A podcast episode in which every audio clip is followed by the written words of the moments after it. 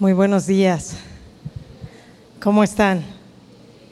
Muy, muy bendecidos estamos esta mañana, ¿verdad? Digo, bendecidos en plural porque también hay varios varones, ya les han dado también la bienvenida esta mañana. Y bueno, vamos a comenzar esta mañana con la enseñanza. Me tocó la bendición, el privilegio de, poder compartir eh, con ustedes eh, la enseñanza. Eh, quiero pedirles, por favor, eh, que nuevamente oremos, que pongamos en manos de nuestro Dios este tiempo. Necesitamos de Él, necesitamos recibir su palabra. ¿Cuántos dicen amén?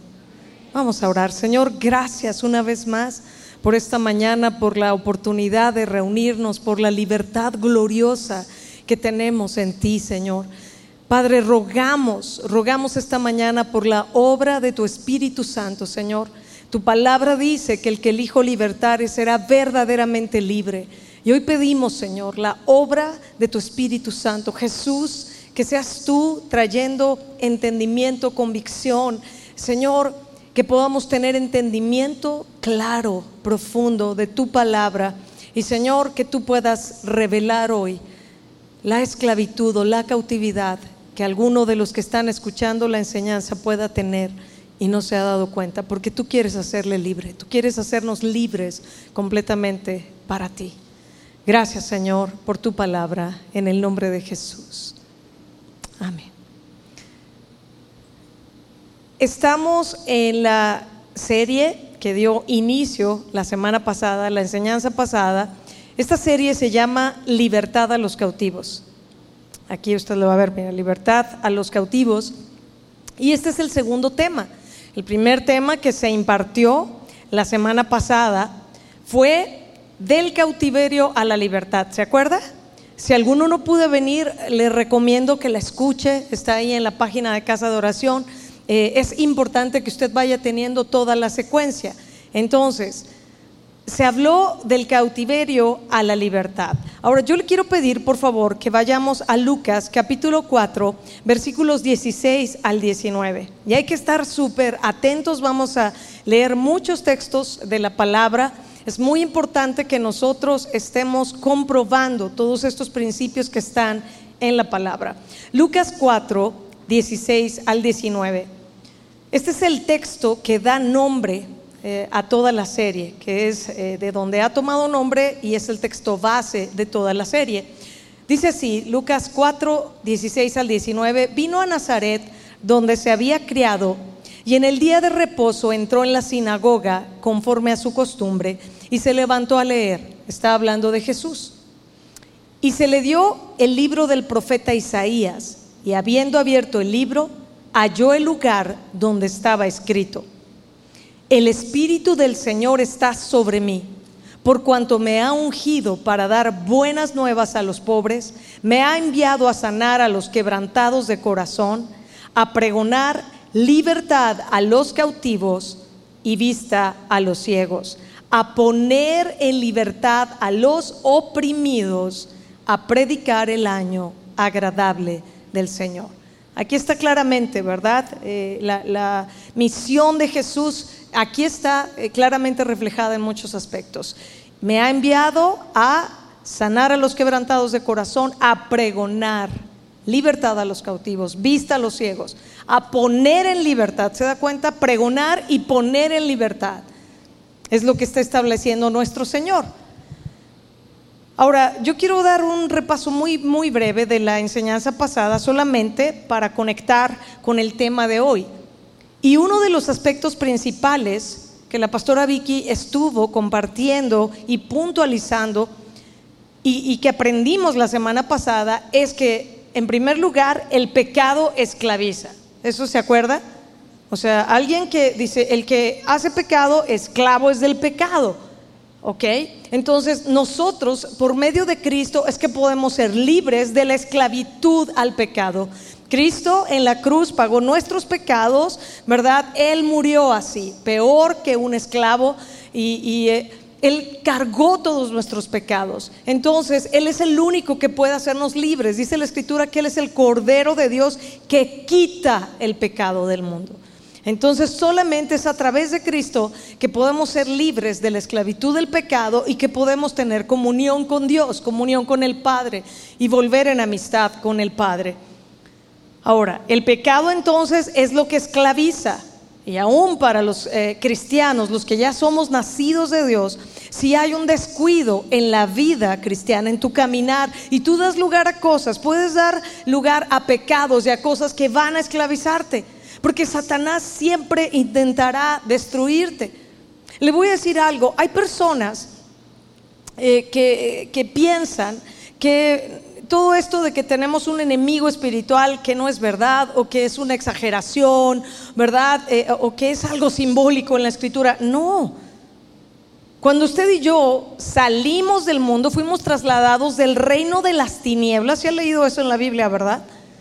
Hemos sido trasladados del reino de las tinieblas a su reino de luz admirable. Hay un reino de tinieblas. Y el que está ahí gobernando es Satanás. Y la escritura dice que el príncipe de este mundo ha cegado el entendimiento de los hombres para que no les resplandezca la luz del Evangelio de Cristo. Que nuestra lucha, ¿verdad? No es contra carne ni sangre, sino contra huestes espirituales de maldad que habitan en las regiones celestes. Eso que le estoy diciendo está en la palabra, usted lo conoce, ¿verdad que sí? Entonces no podemos ser ignorantes de esto, pero tampoco se trata de que esta mañana enfaticemos en una manera inapropiada, ¿verdad? Eh, o desbalanceada lo que es la obra del enemigo.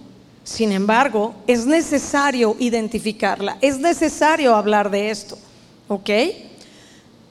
Entonces, te repito, uno de los aspectos principales que aprendimos la semana pasada es cómo el pecado esclaviza y solo Cristo puede hacer a una persona libre de sus pecados. Pero además se estuvo enfatizando el resultado de los pensamientos, ¿se acuerdan?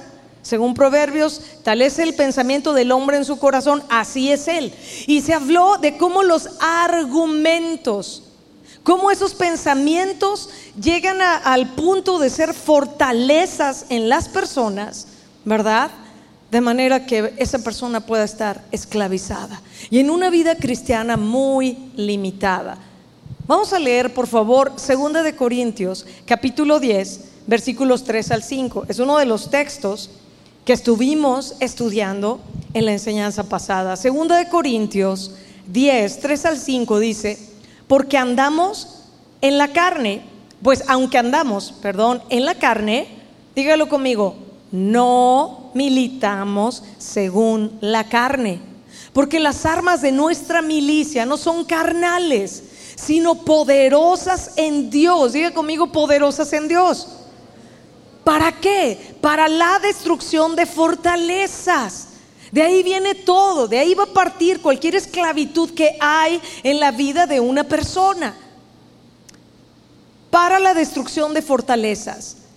¿Qué hace estas armas poderosas en Dios? Derribando argumentos y toda altivez que se levanta contra el conocimiento de Dios.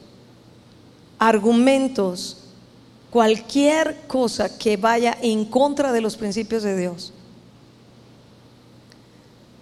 Dice aquí, y llevando cautivo todo pensamiento a la obediencia a Cristo, y estando prontos para castigar toda desobediencia cuando vuestra obediencia sea perfecta. Llevando cautivo todo pensamiento a la obediencia a Cristo. Yo le quiero decir algo. Eh, la palabra en el original para cuando se traduce aquí de llevar cautivo, habla de algo violento. Usted puede imaginarse a uno de los eh, maleantes, ¿verdad? Eh, más terribles, que de pronto lo encuentre eh, la, la, policía. ¿Verdad que no va a ser un, Señor, por favor, puede detenerse y nos puede acompañar? ¿Verdad que no sería así? Cuando es uno de esos maleantes terribles, ¿verdad? O sea, y, que se resiste y que aún es capaz de sacar una pistola y, agredir a los policías, como tristemente estamos viendo la violencia en las noticias. Pero le voy a decir algo, el someter a una persona así, a un, ladrón, por ejemplo, violento o asesino, no es algo eh, pues ligero, es algo violento, el someter, el llevarle cautivo. ¿Sí estamos comprendiendo? Y a veces, miren, mis amados, yo he identificado por años en el servicio a Dios y también en la consejería, cómo muchos cristianos son muy pasivos respecto de los pensamientos. Y pareciera que, que permiten que el enemigo les vacíe toda la basura, como si se levantan y el enemigo trae el bote de basura. Fíjese que ahorita que le estoy compartiendo esto, recuerdo hace un, buen número de años, ¿verdad? Eh, al inicio de mi vida cristiana, que, el Señor estaba eh, trabajando en mi corazón y haciéndome libre de distintas cosas, recuerdo que, yo entré en una etapa de mucha tristeza, como de mucha eh, depresión, la verdad, en ese tiempo, hace muchos años. Y, yo era, me, esforzaba, ya estaba yo aprendiendo a tocar la guitarra, yo aprendí sola para adorar a Dios a solas. Entonces yo empezaba a adorar a Dios y, así, y bueno, ya me fortalecía, pero otra vez en la noche empezaba con algo, pasaba mal la noche y, duré así por, unos días. Y le dije, Señor, por favor, revélame, ¿qué hago, verdad? Y entre otras cosas que el Señor me dijo es, adórame, alábame, pero le voy a decir, una mañana yo eh, claramente pude ver, eh, tener una, una visión clara de esto, en cuanto yo desperté, así me acuerdo tan claro, abrí los ojos, yo vi un, pues la verdad sí, un demonio ahí parado al lado de mi cama con un bote así, negro, y esperando a que yo me despertara. Entonces en cuanto yo abro los ojos, veo a ese, esa criatura fea vaciando algo así en mi cabeza. Y para mí fue un impacto muy fuerte. Le dije, Señor, ¿qué es esto? Y me dijo, es que tú necesitas identificar cómo te estás abrazando todas esas mentiras que el enemigo está trayendo a tu vida. Por eso estás así. Fue tan claro para mí que yo dije, ahora entiendo. Y empecé por medio de la palabra a obedecer, así yo llevo cautivos estos pensamientos, yo no recibo esto, yo no soy el bote de basura del enemigo ni de nadie, y, empecé, ¿verdad?, a trabajar en eso, a someter mis pensamientos, a disciplinar mi mente y mi corazón y alinearlo a la palabra de Dios. le estoy hablando de hace muchos años. Yo no sé si alguno de ustedes ha experimentado algo así tan claro. Pero el Señor es claro en hablarnos, en revelarnos, y la escritura muestra que tenemos un enemigo de nuestra alma. ¿Sí sabe eso? Sí, pero tenemos al libertador y al Señor y al Todopoderoso morando en nosotros. Es nuestra decisión. Entonces, aquí dice que las armas de nuestra milicia no son carnales, son armas poderosas en Dios. Tenemos autoridad por medio de Cristo. Y lo vamos a ver hoy. Ahora yo quiero ir ya eh, introduciéndonos a la enseñanza de hoy. Y este es el texto base de la enseñanza de hoy. La enseñanza de hoy se llama La verdad te hará libre. Dígale a su compañero o compañera de lado, ¿escuchaste? La verdad te hará libre. Vamos a leerlo. Juan capítulo 8 y vamos a leer desde el versículo 31 al 47. Juan 8, 31 al 47, dice así. Dijo entonces Jesús a los judíos que habían creído en él, fíjese en esto, si vosotros permaneciereis en mi palabra, seréis verdaderamente mis discípulos. ¿Y qué es lo que sigue? Si permanecemos en la palabra, entonces somos verdaderos discípulos de Cristo, porque un discípulo de Cristo sigue a Cristo oye las palabras de Cristo, obedece las palabras de Cristo. ¿Estamos bien ahí? Si vosotros permanecéis en mi palabra, seréis verdaderamente mis discípulos. Y aquí viene esto importante también. Y conoceréis la verdad y la verdad os hará libres. Algunos solamente declaran, no, es que la verdad me hará libre. Sí, pero primero se trata de permanecer en la palabra. Necesitamos tener ah, los argumentos de Dios y desechar los argumentos del enemigo y los argumentos de, de tu propia naturaleza caída. Algunos creen que tienen una vida cristiana plena, pero le voy a decir algo, yo lo he comprobado por años que hay muchos cristianos en las iglesias que solo están sobreviviendo. Por llamarlo de una manera que hay más o menos la van llevando, que están ahí, pero normalmente siempre están con mucha tristeza, con un montón de cosas y claro que ciertamente estamos probados, siendo probados todo el tiempo que el Señor estará trabajando con nuestro carácter, pero también es verdad la vida plena en Cristo que Él ofrece, la vida en abundancia, la alegría, el gozo, la paz, la plenitud. Pero muchos cristianos no pueden disfrutar esto. ¿Sabe por qué? tienen una vida cristiana muy corta, muy castigada, muy de sobrevivencia por todos los argumentos que están dirigiendo su vida. Porque no se dan cuenta en qué medida son más argumentos carnales y del enemigo, ¿verdad? La escritura dice que la sabiduría de este mundo es que, ¿se acuerda? Terrenal, animal y diabólica. Entonces, ¿sabe qué? Muchos de pronto dicen, pero ¿por qué me siento así? Pero es que bueno, pues ya esta es mi cruz, ¿verdad? No, lo que tenemos que crucificar es nuestra carne todos los días y ser obedientes a la palabra. Y claro, saber que, que, si hay cosas que tenemos que atravesar y aflicciones, estará la gracia de Dios. Pero muchos viven una vida cristiana victimizándose, y perdón por esta expresión, una vida cristiana tan mediocre, tan corta. Y quizás algunos van a decir, no, pero yo no creo que sea mi caso. Yo, yo aquí le echo ganas, yo este, sí leo la palabra, además me congrego y vengo a varias reuniones en la semana y hasta sirvo en esta área en la iglesia. No, no creo que sea mi caso.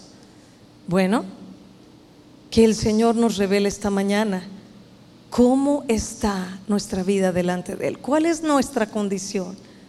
¿Realmente somos libres para amar al Señor, para adorar, para estar en esa plenitud, completos, con su gozo, con su paz, con fuerza, con salud? ¿Realmente? O algunos han estado abrazando un montón de conceptos y mentiras. Ay, es que siento esto. Ay, es que a mí se me hace que ya estoy enferma de esto. Ay, es que lo, ¿sabe? Un montón de enfermedades que son nada más emocionales. Y que no se da cuenta a veces personas que lo que quieren es llamar la atención y están haciendo algo tan equivocado y abriendo las puertas al enemigo de su alma para que tome una ventaja en su vida. ¿Cómo ve? ¿Es cierto o no? Yo sé su rostro de... Están así la mayoría como... ¿Ahora qué va a decir?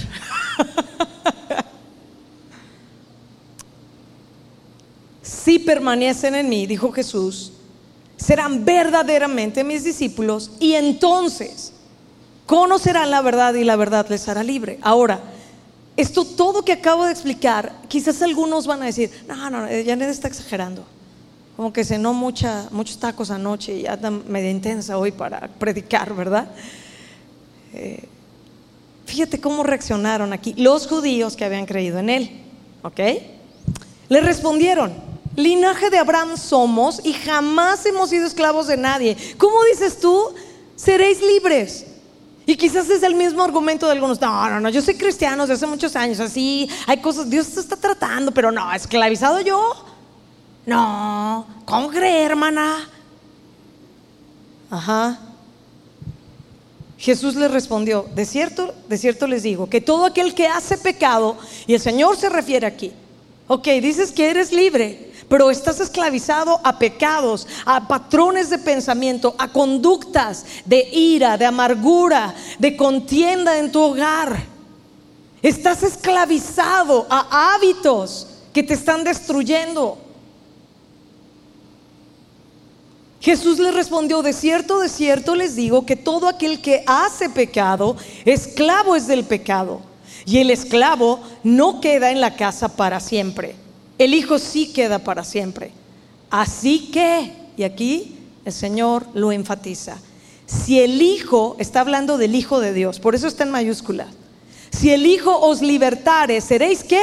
Dígalo fuerte, verdaderamente libres. O sea que hay quien puede estar engañado y creer que es libre y no es verdaderamente libre. Aquí el Señor lo está enfatizando. Si el Hijo, si Jesús te hace libre, entonces eres verdaderamente libre. Y tienes que vivir y creer en esa libertad y moverte en esa libertad. Jesús les dice, versículo 37, sé que sois descendientes de Abraham, pero procuráis matarme. Porque mi palabra no haya cabida en vosotros. Esto me llama la atención porque está claro. Mi palabra no haya cabida en vosotros. Y quizás hay personas que solamente quieren que se les resuelva su situación, que oremos por ellos, dejar de sufrir, etcétera, pero no están en la palabra, creyendo la palabra, alimentándose personalmente de la palabra. Versículo 38, yo hablo lo que he visto cerca del Padre y vosotros hacéis lo que habéis oído cerca de vuestro Padre. Entonces imagínate, aquí viene algo bien tremendo porque les dice, sois de qué? De vuestro Padre el diablo. Eh, ah, ya, ustedes hacen lo que han oído acerca de su Padre. Respondieron y le dijeron, nuestro Padre es Abraham. Jesús les dijo, si fueseis hijos de Abraham, las obras de Abraham haríais. Pero ahora procuran matarme a mí, hombre que les he hablado la verdad, la cual he oído de Dios. No hizo esto Abraham. Hombre que les he hablado qué? La verdad. ¿Sabes algo? La gran diferencia. Jesús siempre nos va a decir la verdad. Lo que nos lo que realmente necesitamos oír. Y algunas veces personas, digo, no solo las mujeres, también varones, a mí me ha tocado, ¿verdad? Este, lo que quieren oír es como que les demos por su lado y se enojan cuando les estamos diciendo, oye, pero es que en realidad tú no estás enfermo, tú estás queriendo chantajear a tu familia. Identifica esto. Lo que estás haciendo está, está incorrecto. No, no, no, yo esperaba que tuvieran misericordia de mí, que oraran, que pobrecito de mí, ¿verdad? No, lo que tú estás haciendo, estos hábitos, viene alguien, por favor, es que he estado con una colitis y una gastritis terrible. Ok, oramos y después el Señor revela, está teniendo unos hábitos alimenticios terribles, se malpasa, hace esto, toma mucho refresco, muchos irritantes. Y uno le pregunta a alguien, oye eh, hermano, ¿verdad? Este, vamos a orar, pero, pero hay algo que el Señor nos está mostrando. Quiero preguntarte, ¿cómo, o preguntarle, ¿verdad? Si es de usted. ¿Cómo están tus hábitos de, alimentación? Eh, bueno, lo que pasa es que como yo trabajo todo el día, pues es que luego uno come en la calle, pues es que, y pura grasa, y pura, o sea, me, estoy sabiendo explicar. Pero bueno, eso fue gratis, fue adicional de la, de la predicación. Jesús nos va a decir la verdad. Dice, la cual he oído de Dios. No hizo esto Abraham. Versículo 41. Vosotros hacéis las obras de vuestro padre. Entonces le dijeron, nosotros no somos nacidos de fornicación. Un padre tenemos que es Dios. Jesús entonces les dijo, si vuestro padre fuese Dios, ciertamente me amaríais, porque yo de Dios he salido y he venido, pues no he venido de mí mismo, sino que Él me envió. ¿Por qué no entienden mi lenguaje? ¿Se puede imaginar a Jesús diciéndole así a alguien? digo, a mí se me hace un poco fuerte ya así como más intenso, ¿no? ¿Por qué no, por qué no pueden entender? Así como las mamás. O sea, ¿cuántas veces te tengo que decir que recojas esto? ¿Sí o no? Mamás digan amén. y aquí están sus hijos. ¿Ves? ¿Ves? ¿Ves? Así se siente, mi hijo. ¿Cuántas veces? ¿Por qué no entienden mi lenguaje? Hay que decirles más bíblico, ¿no? No, no se creen. ¿Por qué no entienden mi lenguaje? Dice, y aquí está la respuesta. Esto se hace muy grueso. ¿Sabes por qué? Dice, porque no pueden escuchar mi palabra. Y había una razón, dice, vosotros sois de vuestro padre el diablo y los deseos de vuestro padre queréis hacer. Ahora fíjese en la descripción de Jesús hablando en el contexto de que Él es el único que puede dar libertad. ¿Se está dando cuenta? En este mismo contexto, Jesús está mostrando la diferencia de una vida de libertad, de quién es el que puede ser verdaderamente libre, de que el que conoce la verdad y es discípulo de Cristo y permanece en la palabra es verdaderamente libre y la verdad nos hace libres, pero aquí mismo el Señor está diciendo, ah, pero hay otros que son esclavos. Son esclavos del pecado, que no han venido a mí, que no pueden escuchar mi palabra porque son hijos del diablo. Y suena fuerte, pero es la verdad. Y da una descripción de, inicial de cómo es el enemigo. Dice, él ha sido homicida desde el principio, y fíjese muy bien, y no ha permanecido en la verdad, porque no hay verdad en él. Cuando habla mentira, de suyo habla porque es mentiroso y padre de mentiras. ¿Se da cuenta? Jesús primero está diciendo, yo soy la verdad, yo soy el Hijo de Dios que te puede hacer realmente libre, ¿verdad? Pero les dice, los que son hijos del diablo, bueno, su padre es un mentiroso, nunca te va a decir la verdad, él es mentiroso y es un padre de mentira. Y esto es tan serio porque quiero también decirle algo. Cristianos que no han dejado de decir mentiras, fíjate de qué lado te estás poniendo. Satanás es el padre de la mentira. Nosotros necesitamos caminar en la verdad de Dios, hablar la verdad. Mejor es reconocer cuando fallamos y, humillarnos y decir, sí, perdónenme, yo, yo cometí este error. Sí, perdón, tuve una reacción así. Sí, perdón, me olvidé, me olvidé de esto perdón, esta es la verdad, me sucedió esto. Y no inventar la excusa para no quedar tan mal. Versículo 45, y a mí, porque digo la verdad, no me creéis. ¿Quién de vosotros me redarguye de pecado? Pues si digo la verdad, ¿por qué vosotros no me creéis? El que es de Dios, las palabras de Dios oye. Por esto no las oís vosotros, porque no sois de Dios. Entonces fíjese, en este pasaje nuestro Señor está estableciendo varios principios que es muy importante que usted y yo los identifiquemos. Se los voy a resumir. Número uno, en el versículo 31, Jesús les dijo estas cosas a quienes? A los judíos que habían creído en Él. Esto es para quien realmente tiene ya el corazón dispuesto, abierto para creer. Y no basta solo con, sí, yo creo en Cristo, yo esto. No, hay que permanecer en Él. Hay que permanecer en su palabra y caminar en obediencia, siguiéndole, ser verdaderos discípulos. Y vivir la palabra y aplicar la palabra en nuestras vidas. Mis amados, una y otra vez lo puedo comprobar, especialmente cuando estamos en, las consejerías, como la verdad de Dios trae una libertad impresionante. Porque Él es la luz verdadera que alumbra a todo hombre. Él es la verdad, su palabra es la verdad. Y la mayoría de situaciones es por engaños que una persona, sus criterios, sus conceptos, argumentos, como ya lo leímos en el texto bíblico también, que ha abrazado. Pero la palabra aplicada de manera certera, es poderosa, porque es palabra de Dios, es la palabra de Dios. Se lo enfatizo, la palabra de Dios, no la palabra del hombre. Por eso funciona, porque Dios respaldará su palabra. Y es poderosa para ser más allá de lo que nosotros podemos entender.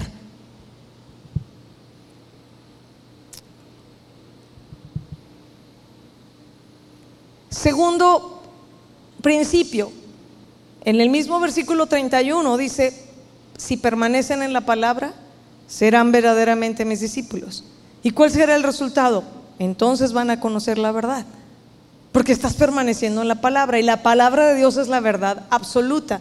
¿Usted sabe que hay verdades absolutas y verdades relativas? ¿Y sabe qué es lo triste? Que muchos cristianos están funcionando en su vida con puras verdades relativas, no con la verdad absoluta de la palabra. Eso es inalterable, eso sí o sí es. Pero las verdades relativas tienen que ver con tu percepción de las cosas, con lo que otros dicen, con tu criterio, con cómo te sientes, con tus circunstancias. Es que sí me siento enfermo. Sí, pero realmente lo estás. Es que me siento, me siento, me siento, siento esto, siento aquello, siento lo otro. Estamos comprendiendo, mis amados. Siguiente principio que está ahí. Si el Hijo os libertare, versículo 36, será, seréis verdaderamente libres. ¿Quién es el único que puede hacernos verdaderamente libres? Jesús, el Hijo de Dios. Si Él nos hace libres, entonces somos verdaderamente libres. Versículo 38, los que no han creído en Cristo, pues ¿quién es su Padre? Su Padre no es Dios. Jesús aquí lo estableció. Son hijos del diablo, su padre el diablo, como está aquí. Y versículo 40, Jesús habló la verdad que había oído del Padre. Jesús y el Padre son uno. Y Jesús siempre nos va a hablar la verdad. ¿Hasta aquí vamos bien? Ahora yo le quiero decir algo. ¿Cuántos de ustedes identifican cuando han comprado un aparato, un equipo, y, eh, un, aparato electrónico y que, por ejemplo, para usted significó un esfuerzo importante, o sea, de trabajo, de, tiempo, de dinero, etcétera, ¿no? Entonces, normalmente cuando tú abres tu equipo, ¿qué es lo que viene ahí? Además del equipo. ¿Qué viene? Un instructivo, un manual de quién? Del fabricante. Ahora, yo le voy a preguntar algo. Usted, como se cree muy eh, intelectual y muy inteligente, diría, no, no, yo creo que este aparato, ah, si lo meto al agua no le va a pasar nada. ¿Usted cree? No, yo no creo que se descomponga. Si le meto otro voltaje, pues ¿qué? Yo creo en mi criterio. ¿Y qué va a pasar? Pues que el aparato se va a dañar. O sea, es, tan, tan, simple parece este, este, ejemplo, ¿no? Pero ¿qué cree? Luego así de, ridículos estamos que, no, bueno, la palabra dice esto, pero yo creo que, o es lo mismo. O sea, ¿cómo pretendemos tener el respaldo de Dios y la bendición de Dios si lo que estamos haciendo son las cosas en nuestro criterio? ¿Usted quiere los resultados de Dios? ¿Cuántos dicen amén? Ah, bueno, hay que hacerlo a la manera de Dios. Usted quiere resultados bíblicos, entonces hay que conducirnos en base a los principios bíblicos. Usted quiere ver esa obra de Dios, entonces obedezcamos al Señor. Pero a veces, como creyentes, quieren tener resultados bíblicos y la bendición de Dios, pero no entrar en la obediencia. Y por ejemplo, la palabra de Dios dice, la palabra suave calma la ira, pero el ánimo altivo hace subir el furor, ¿sí o no? Y entonces la excusa, no, bueno, es que, es que, es que me habló así mi esposo, ¿verdad? Y es que no, es que este hijo es un rebelde y, yo no le voy a permitir que me hable así porque, porque qué falta de respeto, ¿verdad? Y, y en lugar de obedecer la palabra, de pastorear el corazón del hijo, se ponen al tú por tú. ¿Hola? ¿Acaso estoy diciendo algo que es verdad? ¿Cómo ve?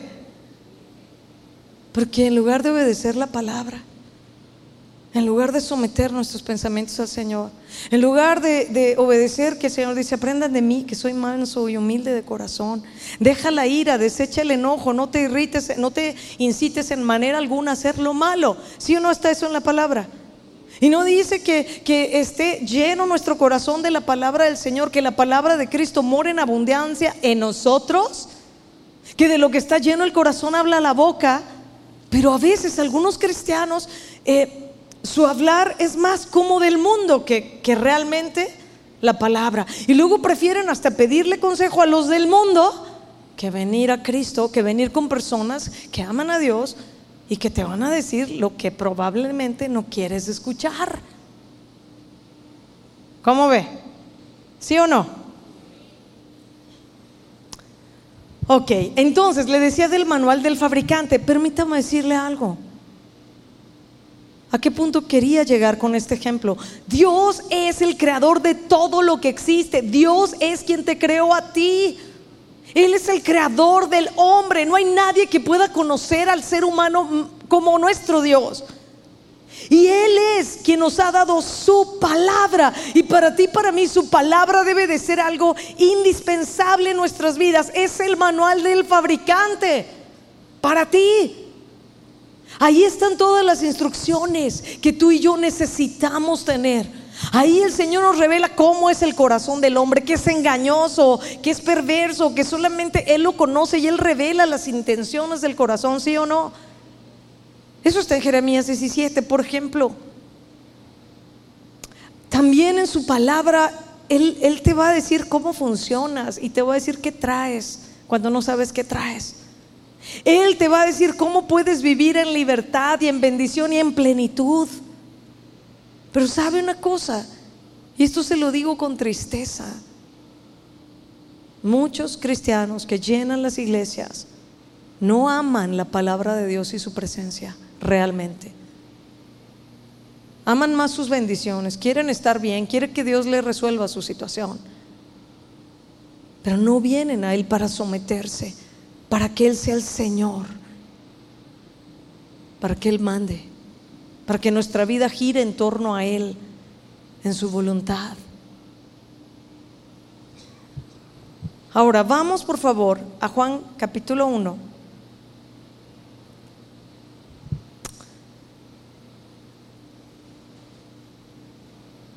Y le voy a leer algunos de estos versículos. Versículo 1 dice, en el principio era el verbo y el verbo era con Dios y el verbo era Jesús es el verbo hecho carne. Y el verbo, o sea, Jesús es Dios. Este era en el principio con Dios. Todas las cosas por Él fueron hechas, ¿se da cuenta? Y sin Él nada de lo que ha sido hecho fue hecho. En Él estaba la vida y la vida era la luz de los hombres. La luz en las tinieblas resplandece y las tinieblas no prevalecieron contra ella. Vamos al versículo 14, por favor, dice, y aquel verbo fue hecho carne y habitó entre nosotros y vimos su gloria, gloria como del unigénito del Padre, lleno de gracia y de verdad. Y aquel verbo que fue hecho carne y habitó entre nosotros. Con todo esto, lo que yo deseo, mis amados, es enfatizar la importancia, la seriedad y la urgencia que usted y yo tenemos como creyentes en Cristo y más allá, como discípulos de Cristo, la urgencia que tenemos de decidir creer todo lo que la palabra de Dios dice. ¿Sabe una cosa? Muchos de los conflictos, de los problemas, de las situaciones que lo tienen esclavizado, tiene que ver con una falta de determinación en el corazón de creerle a Dios y más bien le creen a las circunstancias. Y por eso luego están desanimados, oprimidos, creyendo un montón de mentiras del enemigo. Ahorita vamos a hablar claramente de esto. Porque Jesús en el mismo texto que leímos de que Él es la verdad. Él está estableciendo quién es el padre de mentira. Así que sí tenemos que hablar de este asunto.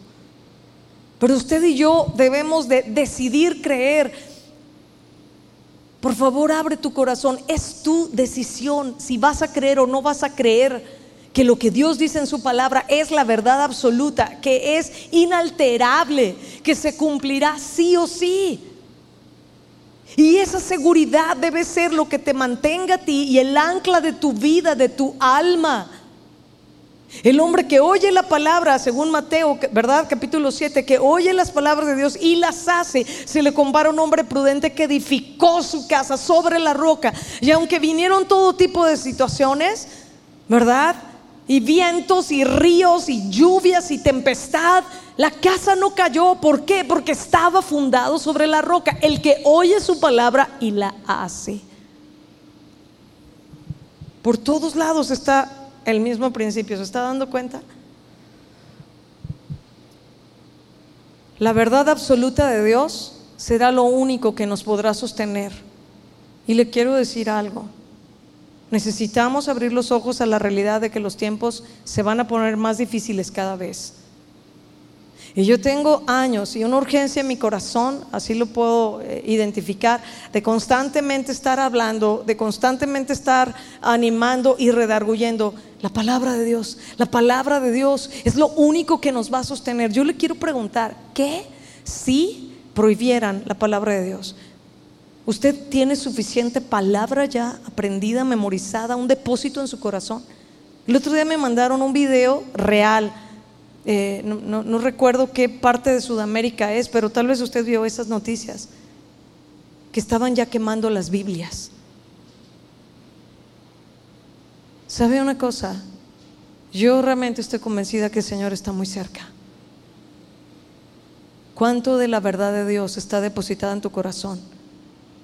Qué bendición este tiempo tan glorioso, verdad, la alabanza, sentarte tu cafecito aquí en un ambiente tan hermoso, la presencia de nuestro Dios y te vas bien contento con la enseñanza, sí, pero, pero ¿qué si pasa algo más y se vuelve a cerrar la iglesia? Ya pasó en estos años de pandemia. ¿Cuánta palabra hay en tu corazón? Porque conocerás la verdad. ¿Y qué te hace libre? La verdad, pero es la verdad de Dios. Y Jesús es la verdad. Juan 8, 31 al 32, por favor. Lo voy a repetir. Este, este texto es donde, de donde toma el nombre la enseñanza de hoy. Dijo entonces Jesús a los judíos que habían creído en él, si vosotros permaneciereis en mi palabra, seréis verdaderamente mis discípulos y conoceréis la verdad y la verdad os hará libre. Ahora, viene el contraste, porque en base a este texto y con lo que le explicaba que Jesús mismo empezó a explicar del enemigo, nosotros podemos ver el contraste, es decir, podemos entender lo siguiente, si la verdad nos hace libres, entonces la mentira ¿qué hace? Esclaviza. O sea, está así de claro, ¿no? Pero algunos luego andan buscando, no sé cuántas cosas pueden estarle pasando y, no identifican que probablemente están abrazando mentiras que están afectando tu relación con Dios, tu relación con otros. ¿Me explico? Miren, tan fácil como, ay, me vio así como medio raro y yo creo que esta persona trae algo contra mí. O sea, ¿es la verdad? Ah, pero uno ya, es que no me saludó. Oye, la persona capaz que, que le pasó algo en los ojos y no ve bien. Como luego me pasa a mí que yo vengo acá de la oficina rápido corriendo para acá o para la alabanza y eso, y, a veces yo vengo muy concentrada, ¿saben? Me esfuerzo en el Señor para siempre pasar y hola, ¿cómo estás? Buenos días, bueno, pues rápido, ¿verdad? Pero a veces sí vengo, no, y este canto lo tenemos que tocar en este, y ahorita le voy a decir al músico que haga aquello y esto, y ah, tenemos que ir, la lista de no sé qué, y, y uno puede pasar así, y alguien bien ofendido, no, mira Janet, ah, no, pero no está en la alabanza porque aleluya, pero mira acá qué grosera. O sea, me pasó al lado y ni siquiera un hola, ni que, pues ni que fuera yo qué. O sea, qué, qué orgullosa. Imagínense, y todo nada más porque, eh, digo, me estoy poniendo ahí de ejemplo, este, chance latino, ¿verdad? Este, y, porque en una de esas yo puedo venir muy concentrada, no, que si el arreglo, que si el canto, y Señor, recuérdame cómo vaya, aquí le tengo que cantar así. Y ya las personas ofendidas, ya está juzgándome de hipócrita. Y luego ni pueden alabar al Señor porque, porque ya abrazaron una mentira. Ah, ni me saludó y ahí muy dirigiendo la alabanza, ¿no? ¿Cómo cree? Le estaré atinando.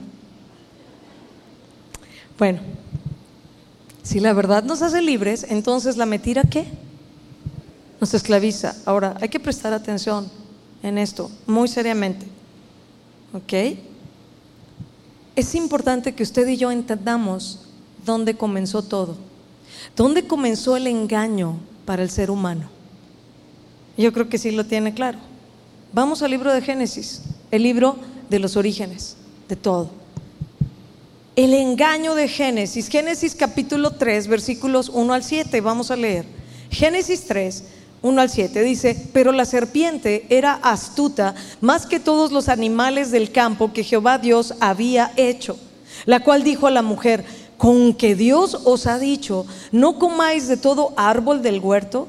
Y la mujer respondió a la serpiente, del fruto de los árboles del huerto podemos comer, pero del fruto del árbol que está en medio del huerto, dijo Dios, no comeréis de él, ni le tocaréis para que no muráis.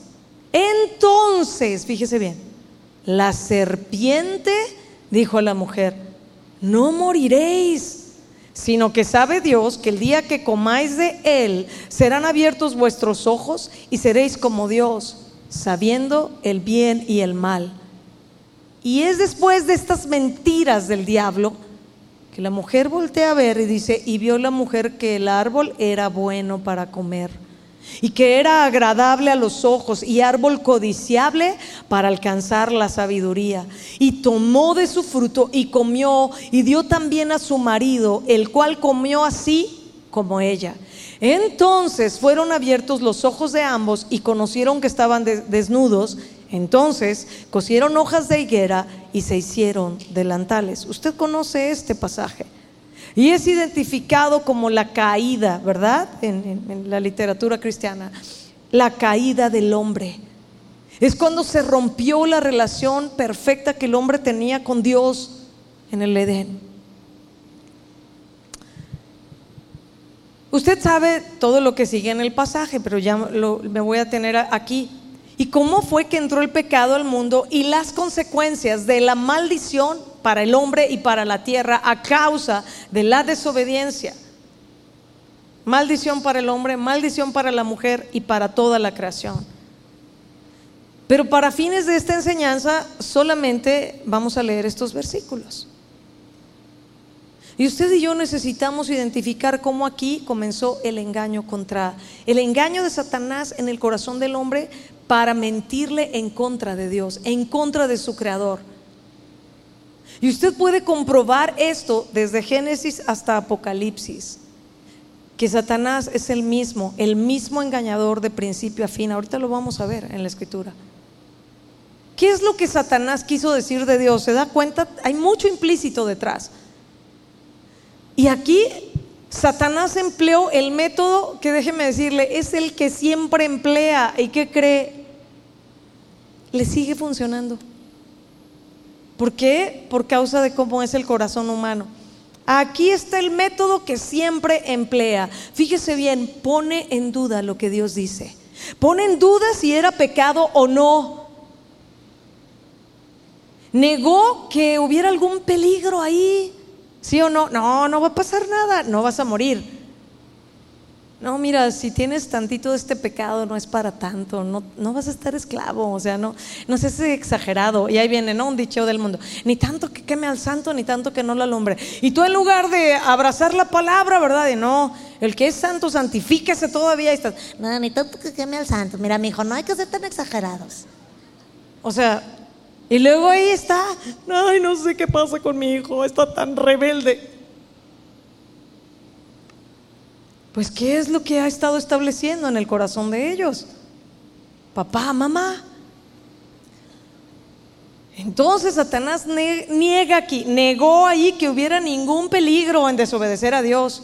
Y además sugirió de una manera tan aguda, tan diabólica, ¿verdad? Porque vino de él, que tenía ventajas, que iban a ser como Dios. O sea, le digo, no necesitas de Dios. O sea, tú puedes ser tu propio Dios. Mira, Dios es un egoísta.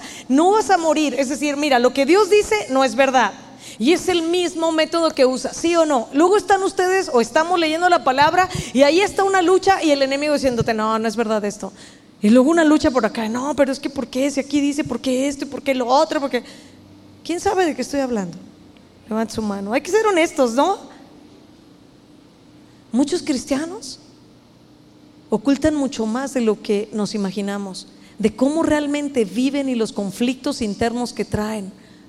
Mis amados, Jesús vino a dar libertad a los cautivos, vino a sacar de la cárcel a los oprimidos.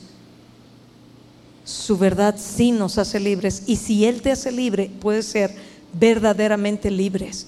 Qué triste que muchos cristianos viven en una vida cristiana muy a medias, con opresión, sin gozo, sin ejercer la autoridad y moverse en el poder del Espíritu Santo y en la autoridad de la palabra que tenemos.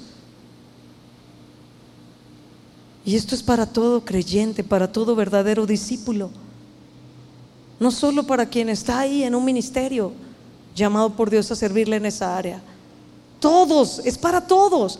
Entonces fíjense, Estas son las artimañas más comunes que Satanás usa. No, no van a morir. No es verdad lo que Dios dijo. Ah, y peor aún, está implícito diciendo, Dios es un mentiroso. O Dios no te está diciendo la verdad, ¿eh? Aguas. No, no es totalmente confiable tu Dios porque pues la verdad es que Él no te está diciendo, pero tú puedes ser tu propio Dios. No, tú no necesitas ahí pedir consejo de todo, tú puedes. Si usted identifica, Satanás estaba contradiciendo por completo la verdad de Dios y estaba restándole la veracidad a lo que Dios dijo y estaba restándole la veracidad de que el pecado sí trae consecuencias, sí las trae, que no debemos ser ligeros, que no es verdad que podemos desobedecer a Dios y que no va a pasar nada. El apóstol Pablo dijo, miren, no, no rey, Dios no puede ser burlado. Lo que el hombre siembra, ¿qué? Eso cosechará. Y luego ahí estamos, ay, pero ¿por qué esto? Bueno, que hemos sembrado. El que crea estar firme, mire que no caiga. O sea, ¿quieres estar firme? Fíjate por dónde empezaste a dar pasos. Fíjate en dónde estás caminando. No te quieres caer, entonces no te vayas por, una, por un puente colgante de esos que está podrida la madera y te arriesgas y digas, ah, pues yo creo que sí paso del otro lado. Y a la mitad, ¿verdad? Adiós.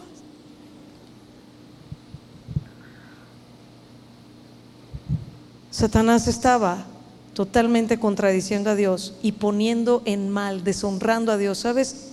Satanás siempre va a querer hacer eso. Hoy te voy a hablar ya más directo todavía de otras cosas. Por si esto cree que ya es muy directo, pues espérese lo que viene. ¿verdad? ¿Sabe Dios? Ah, no, el día que coman de Él serán abiertos vuestros ojos y ustedes van a ser como Dios. ¿Y qué sucedió? Se rompió la comunión con Dios, fueron echados fuera, vino la maldición y seguimos nosotros con las consecuencias del pecado. ¿Qué dice la palabra de Dios de quién es Satanás y de cómo opera. ¿Listos? Vamos a leer unos textos. Primera de Pedro, capítulo 5, versículos 8 al 9. Sed sobrios y velad, porque vuestro adversario el diablo, como león rugiente, anda alrededor buscando a quien devorar, al cual resistid firmes en la fe, sabiendo que los mismos padecimientos se van cumpliendo en vuestros hermanos en todo el mundo. Vuestro adversario, el diablo anda qué? Buscando a quien devorar. ¿Cómo se resiste? Firmes en la fe. Apocalipsis 12, 7 al 11. Vamos a buscarlo rápido. Dice, después hubo una gran batalla en el cielo. Miguel y sus ángeles luchaban contra el dragón. Y luchaban el dragón y sus ángeles, pero no prevalecieron, ni se halló ya lugar para ellos en el cielo. Y fue lanzado fuera el gran dragón, la serpiente antigua, que se llama Diablo y Satanás. ¿La serpiente qué? ¿Quién le habló a Eva? La serpiente. ¿Está claro? ¿Se acuerda que le dije que desde Génesis hasta Apocalipsis está comprobado que Satanás es un mentiroso y un engañador? Porque aquí dice, fue lanzado fuera el gran dragón, la serpiente antigua, que se llama Diablo y Satanás, el cual engaña al mundo entero. ¿El cual qué? Engaña. Él habla mentira, de suyo habla. Lo que Jesús dijo es un padre de mentira, el cual engaña al mundo entero. Fue arrojado a la tierra y sus ángeles fueron arrojados con él. Entonces oía una gran voz en el cielo que decía, ahora ha venido la salvación, el poder y el reino de nuestro Dios y la autoridad de su Cristo, porque ha sido lanzado fuera el acusador Aquí está, engañador, acusador de nuestros hermanos, el que los acusaba delante de nuestro Dios día y noche. Y ellos le han vencido por medio de la sangre del cordero y de la palabra del testimonio de ellos y menospreciaron sus vidas hasta la muerte. ¿Qué hace Satanás? Mira, si no logra tentarte en algo, si no logra meterte otros engaños, va a estarte trayendo condenación. Y le voy a decir, algunos no son libres para caminar en ese gozo y en esa paz, porque de pronto ahí están, no, es que me recuerdo todo lo que yo hice y creen que es piadoso eso. Y vas con Dios y Señor, es que perdóname. Y el Señor te dice, ¿de qué te tengo que perdonar? Es que te acuerdas, bueno Señor, ya te había pedido perdón, pero es que yo hice esto. Y el Señor te dice, es que yo ya no, ya no me acuerdo, yo ya te perdoné. ¿Sabes que Cuando Dios perdona, perdona en verdad. Él decide no acordarse de nuestros pecados.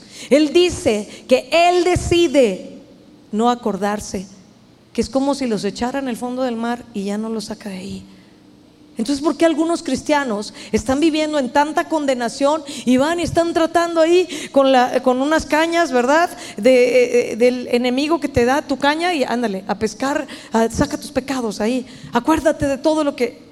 El Señor no es un Dios de condenación, Satanás sí. Y muchos pueden estar aquí y venir tan agobiados y venir tan desanimados porque están siendo oprimidos, constantemente condenados. ¿Sí o no? Apocalipsis, Apocalipsis 20, 1 y luego versículo 7 leo el 10. Apocalipsis 21 dice, vi a un ángel que descendía del cielo con la llave del abismo y una gran cadena en la mano y prendió al dragón, la serpiente antigua, que es el diablo y Satanás y lo ató por mil años y lo arrojó al abismo y lo encerró y puso su sello sobre él para que no engañase más a las naciones. ¿Qué hace él? Engañar. Hasta que fuesen cumplidos mil años y después de esto debe ser desatado por un poco de tiempo. Digo, no nos vamos a meter a otros detalles de este pasaje. Lo que yo estoy enfatizando es como ahí dice que él es un mentiroso, que él es un acusador, que él engaña al mundo entero y a las naciones. Versículo 7, cuando los mil años se cumplan, Satanás será suelto de su prisión y saldrá a engañar a las naciones que están en los cuatro ángulos de la tierra, a y a Magog, a fin de reunirlos para la batalla, el número de, de los cuales es como la arena del mar.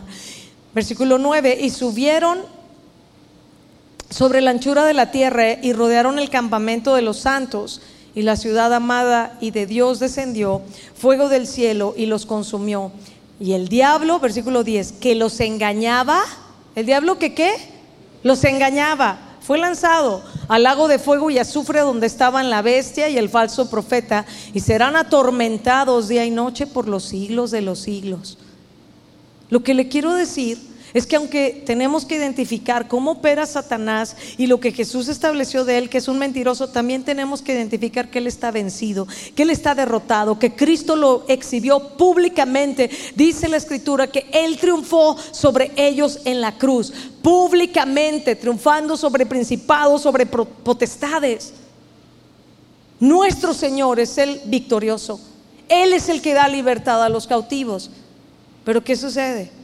Que un cristiano puede estar esclavizado, oprimido, atormentado por las mentiras, por los argumentos que recibe.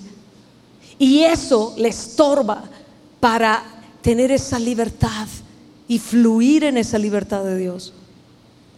Segunda de Corintios 11:14 dice, y no es maravilla, porque el mismo Satanás se disfraza como ángel que de luz.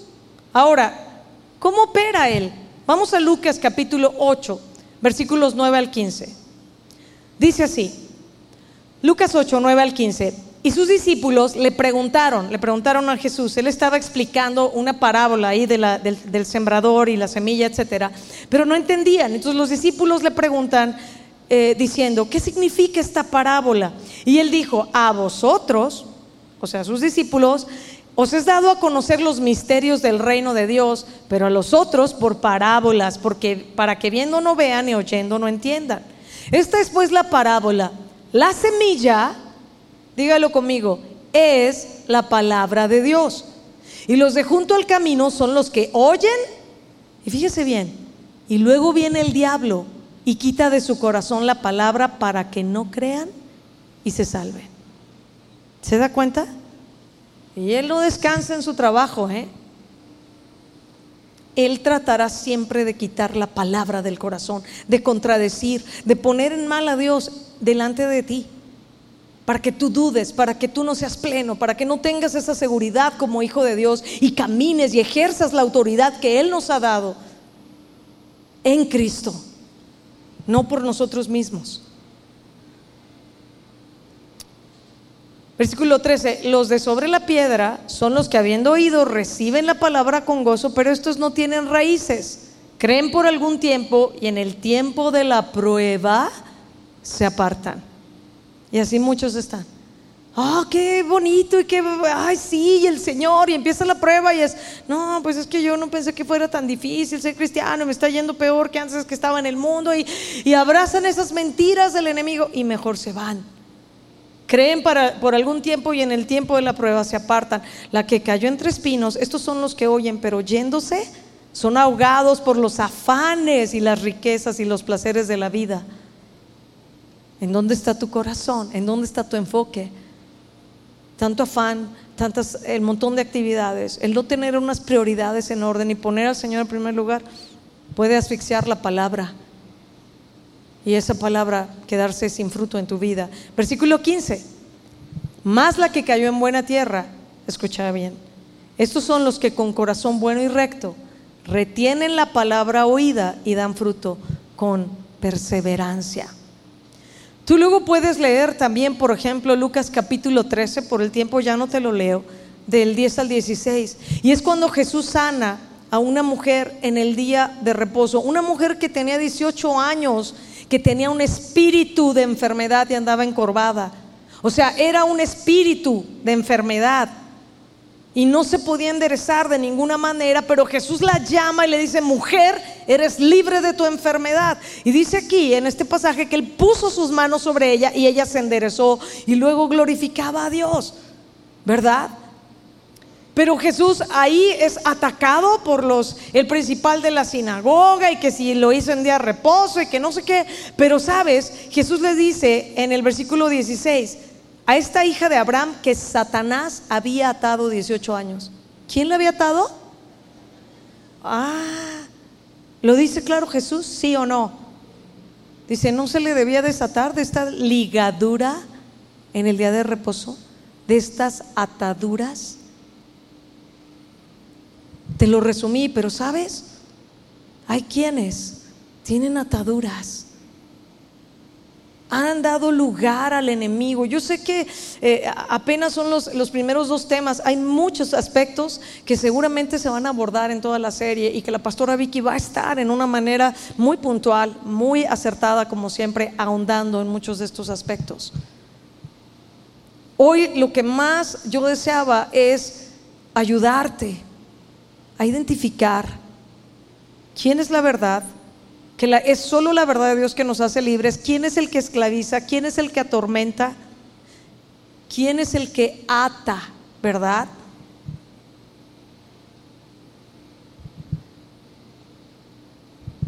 Y que aún le voy a decir, el enemigo tratará a veces de usar a las personas que menos tú piensas, las más cercanas. Te lo demuestro. Mateo 16, 22 al 23, te lo voy a leer. Dice, entonces Pedro, tomándolo aparte, o sea, a Jesús, comenzó a reconvenirle diciendo, Señor, ten compasión de ti, en ninguna manera esto te acontezca. Así como, pobrecito, no, ¿cómo vas a ser eh, crucificado? No, ¿cómo vas a ser así maltratado? Y el Señor voltea y mira lo que le dice. Dice, pero él, volviéndose, dijo a Pedro, quítate de delante de mí, Satanás. Me eres tropiezo porque no pones la mira en las cosas de Dios, sino en las de los hombres. O sea que cuando hay personas cercanas que lo que te están enfatizando son las cosas de los hombres y pobrecito de ti, cómo te sientes y ay no, y es que no, yo ya hubiera hecho, no, déjalo, déjalo, pues, que aprenda, deja a tu esposo, no, yo por menos que eso ya me hubiera divorciado. Ah. No ponen la mira en las cosas de Dios, sino en las de los hombres. Pobre de ti, Señor. Ten cuidado. ¿Qué voz estás escuchando? Segunda de Corintios 2.11 dice así, para que Satanás no gane ventaja alguna sobre nosotros. Y escucha esto, porque no ignoramos sus maquinaciones. Esta palabra maquinaciones tiene que ver con propósitos y pensamientos. Así que muchos de sus pensamientos los va a tratar de vaciar en tu mente para que tú estés ahí todo oprimido. Pensamientos. Un pensamiento que se convierte en un argumento y después esos argumentos se convierten en qué? ¿Qué nos explicaron la semana pasada? Fortalezas. Y es cuando la persona ya está atorada en un montón de cosas, por las fortalezas que hay en su mente, por los engaños que ha abrazado. Entonces yo te quiero decir algo también muy importante. Satanás no puede hacer nada si Dios no se lo permite. Él no es soberano, el único soberano es Dios. Él es una creación de Dios, Él no es Dios, es un falso Dios. Y si tú tienes tiempo, lee con calma el libro de Job y ahí lo muestra con claridad. Aún lo que él hizo no podía hacer nada si Dios no se lo autorizaba. Ajá. Él está vencido y tú y yo tenemos que entender esto. Lucas 10, 17 al 20, ahí lo dice. Cuando vuelven los 70 discípulos con gozo y diciéndole, Señor, aún los demonios se nos sujetan en tu nombre, ¿verdad? Y Jesús les contesta en el versículo 18, capítulo 10, versículo 18, y Jesús les dijo, yo veía a Satanás caer del cielo como un rayo. He aquí, escuchen esto, os doy potestad de hollar serpientes y escorpiones y sobre toda fuerza del enemigo y nada os dañará. Mira lo que Jesús está diciendo, pero no se regocijen de que los espíritus se les sujetan, sino regocíjense de que sus nombres están en el libro de los cielos. Es decir, Jesús está diciendo, esto es algo natural. En mi nombre ustedes tienen autoridad. En mi nombre yo les doy potestad de hollar serpientes y escorpiones. Tienen autoridad sobre toda fuerza del enemigo. No los va a dañar. Pero muchos cristianos no viven esto. ¿Hola? Y esto lo dijo Jesús, ¿sí o no?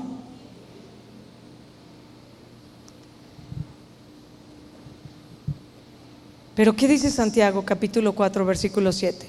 Someteos pues a Dios, resistid al diablo y oirá de vosotros. Porque algunos pueden decir, no, no, pues es cierto, tenemos autoridad y aleluya, ¿verdad? Pero no te sometes a Dios. Aquí está también claro, ok, sométete a Dios, resiste al diablo y él oirá. Y este resiste también a veces tiene que ver con ignorar, con no recibo sus pensamientos, no te permito que me hables, yo callo esta voz en el nombre de Jesús. ¿Me estoy explicando, mis amados? Termino con esto, lo más importante. ¿Qué dice Dios de sí mismo, de quién es Él? Porque sabes que muchos están esclavizados por las mentiras que el enemigo les ha dicho en contra de Dios. La verdad de Dios, su palabra es la verdad absoluta. Juan 14, 6, te lo leo. Jesús le dijo, yo soy el camino, la verdad y la vida, y nadie viene al Padre sino por mí.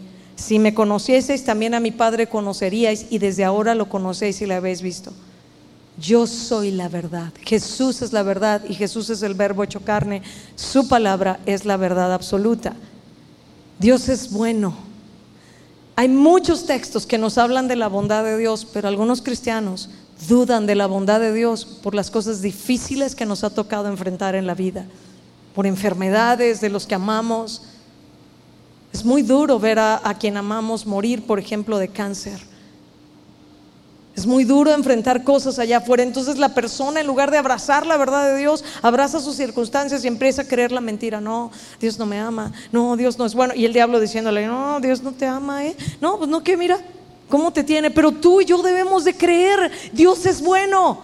La Biblia dice que Dios es bueno y muchos no creen eso. Satanás precisamente trató de convencer a Eva y la convenció de que Dios le estaba defraudando a ella, que la estaba defraudando de, de no hacerle conocer lo bueno y lo malo. Satanás le hizo dudar a ella de Dios y de su bondad. Y Satanás seguirá haciendo lo mismo con el ser humano. Ah, con que Dios te ha dicho. Ay, con que Dios está contigo, pero ni lo sientes. Y tú en lugar de decir, no, yo no vivo por sentimientos, yo vivo por fe, y Señor, tu palabra dice esto, yo me mantengo firme en tu palabra, está, no, es que no siento Dios, es que oro y no siento nada. Pero la Biblia dice que no es por sentimientos y que, y que la palabra de Dios es la verdad.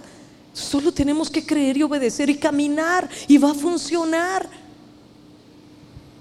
Salmo 145, 8 al 9, clemente y misericordioso es Jehová lento para la ira y grande en misericordia. Versículo 9, bueno es Jehová para con todos y sus misericordias sobre todas sus obras.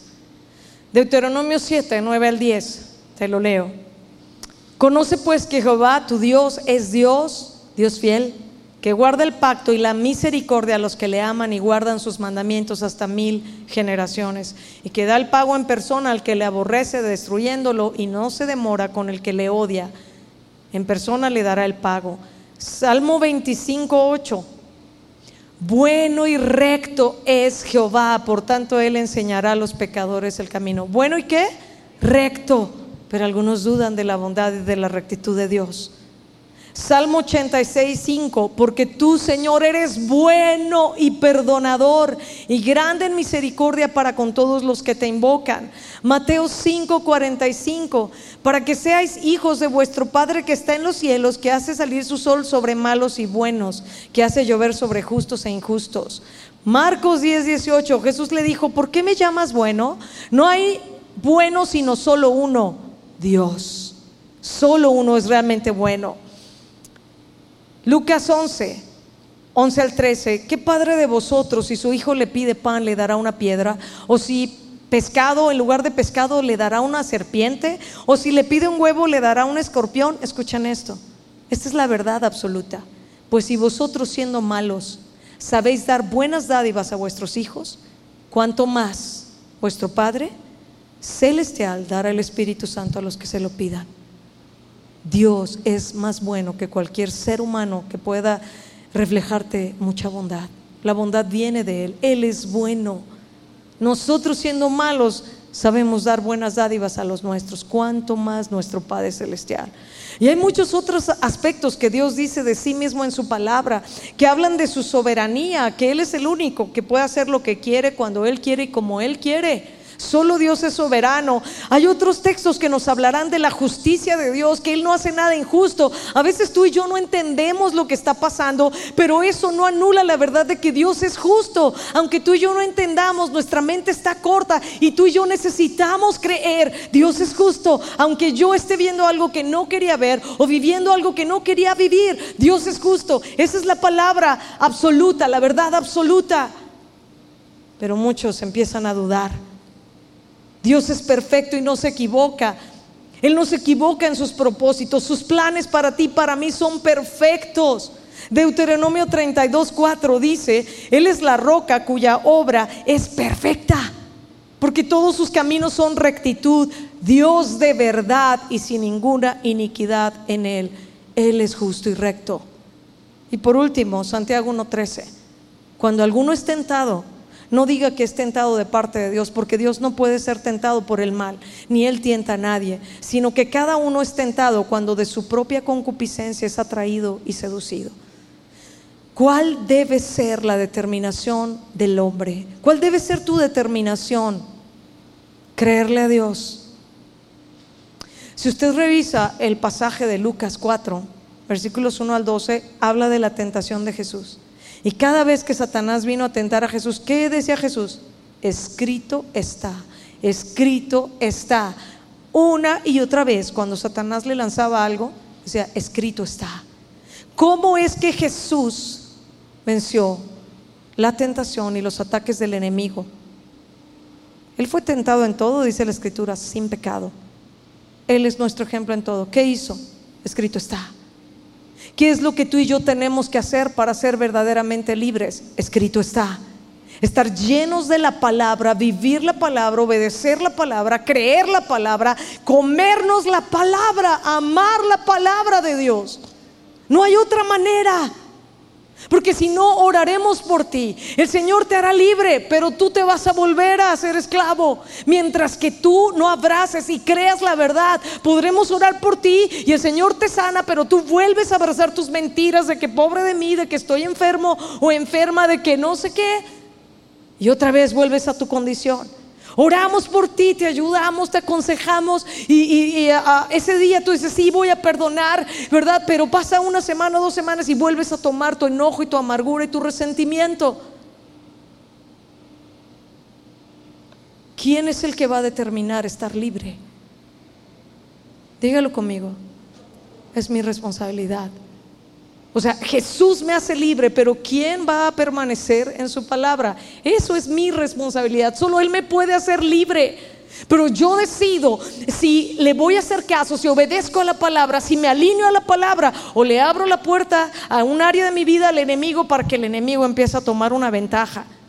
Y sus maquinaciones, sus pensamientos, sus propósitos siempre serán para hacerte daño y para esclavizarte. Pero Jesús es la verdad, Jesús es la vida. Y Él dijo que había venido para darnos vida y vida en abundancia. Hay muchas maneras hoy en día como la gente religiosa duda de Dios, cree las mentiras del diablo. Y hay algunos que pueden estar aquí que de corazón no están creyendo lo que dice la palabra de Dios, que no creen lo que Dios ha dicho y que puede haber mentiras ahí que han minado tu relación con Dios y tu relación con otros. Y que Él no descansará hasta traer una destrucción en tu vida. Necesitamos creer lo que Dios dice. Necesitamos creer la palabra de Dios. Por favor, te ruego que abras tu corazón a esto último que te voy a decir. Aunque las circunstancias y tus sentimientos te griten tan fuerte y lo que sientes y ves parezca que es la verdad, aférrate a la verdad bíblica. Su verdad nos hace libres. Jesús es el único que puede hacernos libres. Lo que sentimos es una verdad relativa. Nuestras circunstancias es una verdad relativa. Pero la palabra de Dios es la verdad absoluta, no una verdad parcial. Y Efesios 6, que también se tocó la semana pasada, versículo 10, por lo demás, hermanos míos, Fortaleceos en quién? En el Señor y en el poder de su fuerza. Vestidos de toda la armadura de Dios para que podáis estar firmes contra las acechanzas del diablo. Pues porque no tenemos lucha contra sangre y carne, sino contra principados, contra potestades, contra los gobernadores de las tinieblas de este siglo contra huestes espirituales de maldad en las regiones celestes. Por tanto, tomad toda la armadura de Dios para que podáis resistir en el día malo y habiendo acabado todo, estar firmes.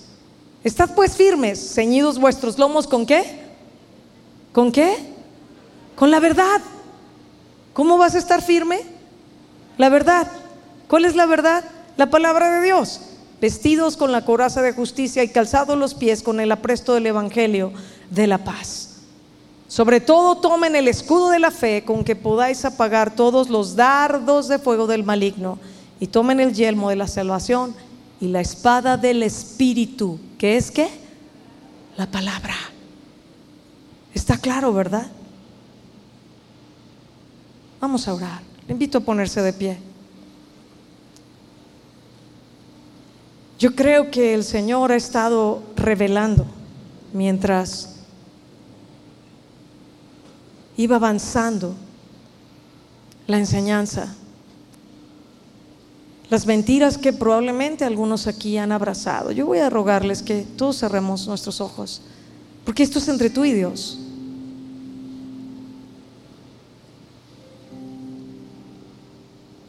Y este es un día de libertad derribando todo argumento que se levanta en contra del conocimiento de Dios. Hay áreas de tu vida que no tiene por qué tener lugar el enemigo si tú no se lo das. Así con tus ojos cerrados, yo, yo quiero hacer un llamado. Si hay mentiras que tú has abrazado, condenación, angustia, dudas acerca de que si Dios está contigo. Y el Señor te lo reveló esta mañana. Tú necesitas pedir perdón al Señor. Todo ojo cerrado, por favor. Si es así, yo te invito a que levantes tus manos y hables con Dios y le digas, Señor, perdóname, perdóname, confiésale. Dile, Señor, yo he abrazado estas mentiras. Yo he creído que tú estabas distante, pero tu palabra dice que tú estás cercano al corazón quebrantado. Tú no estás lejos. Tú no eres indiferente como el enemigo en mis circunstancias han hecho creer. Habla con Dios. Pídele perdón. Ponte a cuentas, dile, Señor, yo he sido alguien emocional, que, que, me he guiado más por lo que siento y por las cosas que mi familia dice que por lo que dice tu palabra, pero quiero ser una mujer, un hombre de Dios que vive por lo que tú dices. Y que me mantendré firme en libertad porque tú eres la verdad. Y tu verdad nos hará libres. Y tú eres el Hijo de Dios que hace verdaderamente libre. Que el Hijo de Dios libertare será verdaderamente libre. Renuncia a esas mentiras. Renuncia, dile Señor, perdóname por creer estas mentiras acerca de ti, acerca de mí. Perdóname por estar viviendo en condenación porque tú me perdonaste ya. Y esta condenación me ha quitado la libertad de cantarte, de adorarte, de predicar tu palabra a otros. Perdóname, Señor, por abrazar mentiras en mi corazón, de que tú no respondes las oraciones. Tú respondes. Tú eres fiel. Tú eres verdadero. Habla con Dios. Y Señor, te damos gracias por tu palabra esta mañana. Yo te ruego que cada uno que ha escuchado esta enseñanza pueda encontrarse contigo y vivir tu palabra. Que puedan encontrarse contigo. Tú eres quien nos hace verdaderamente libres. Y hay una libertad gloriosa, dice tu palabra, para tus hijos. Sí, ciertamente estamos atribulados, pero no angustiados, en apuros, pero no desesperados, derribados, pero no destruidos. Sí, ciertamente somos probados, pero tú nos das la gracia y la fuerza para salir aprobados, para que nuestra fe se hallada en alabanza delante de ti. Señor, establece tu verdad en el corazón de cada uno de tus hijos y que en el transcurso de toda esta serie pueda ser revelada con claridad tu palabra. Y que podamos ver a tu iglesia en una libertad gloriosa para servirte, para amarte, para adorarte, para predicar tu palabra, Señor. Revélanos pecados, pensamientos, argumentos, patrones de conducta, hábitos que nosotros hemos permitido que nos esclavicen, Señor. Trae libertad esta mañana. Te damos gracias por tu palabra, Señor. En el nombre de Jesús.